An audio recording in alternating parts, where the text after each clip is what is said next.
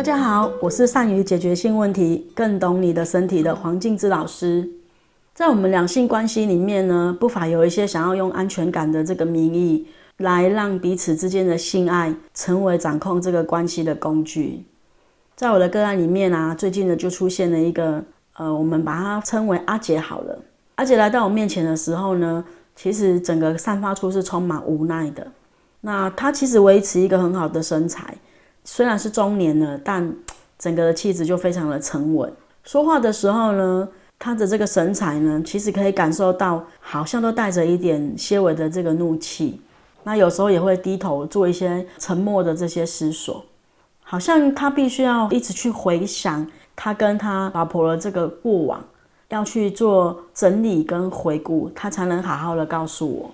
他跟我说，在婚姻关系将近二十年来啊。任何一次老婆会主动要要求做爱的时候啊，都是发生在他们吵架冲突后面的这个当下，而且是必须要立即性的马上哦，他才会好像才会让老婆得到这个安全感。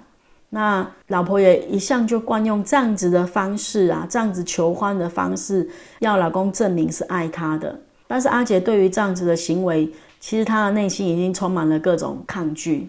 在女权辩护的这个文章里面啊，其实对这个卢梭啊有很多的批评哦。因为卢梭认为啊，一个女子啊，她永远也不能独立，她应当要被这个恐惧啊、害怕、胆小所控制。就无论何时呢，都要风情万种的做出卖弄风骚，来成为就是非常充满诱惑的这个尤物，才会是男子的良伴哦。所以在传统的观念里面啊，仍然还是不乏有很多的女性啊，她把她自己自身的这个价值建立在依附关系中。所以一旦发生到冲突哦，最好的方式好像就是直接用性爱的讨好来满足对方的需求。而且告诉我说，她在年轻的时候几乎是天天都可以自慰的，甚至她只要看到欣赏的这个异性呢，就会勃起，随想就能够随勃。但是对于跟呃老婆之间这种强迫式的性爱关系，他其实是非常厌恶的。那在最后一次啊，他们发生性爱的这个状况，做到一半呢，就突然软掉。当时啊，他受到很强烈的这个冲击。虽然这件事其实已经是三年前的事情了，但他回顾当时候的那个情况，他认为啊，很有可能当时就是在冲突后嘛，所以他的情绪其实也不太好。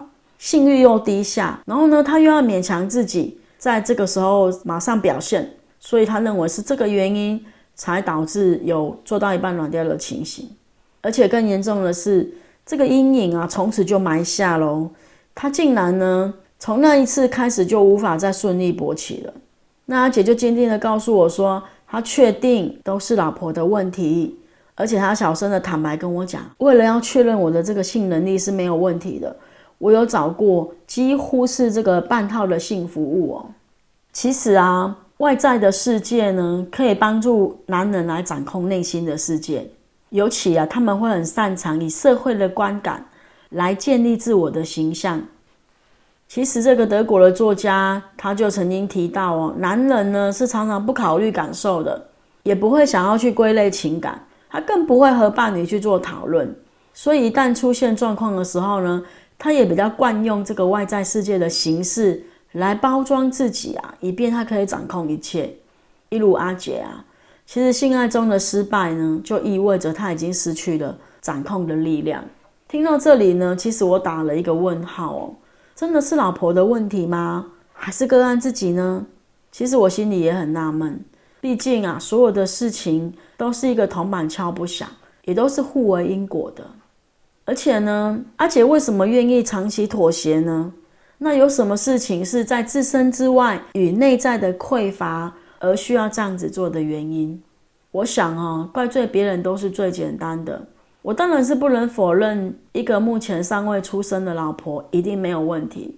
但既然是两个人都要面对的事，那也只能先从在场的而且愿意多爱对方多一点的人开始吧。其实，在性治疗中，确认的生理上的功能没有问题是最重要的。所以呢，在过程里面呢，我们也可以提到刚才阿姐提到的半套式的性服务跟全套的这个性服务，其实有非常大的差异哦。因为光是在心理上的勃起，进入焦虑，至少啊就已经少了一大半了。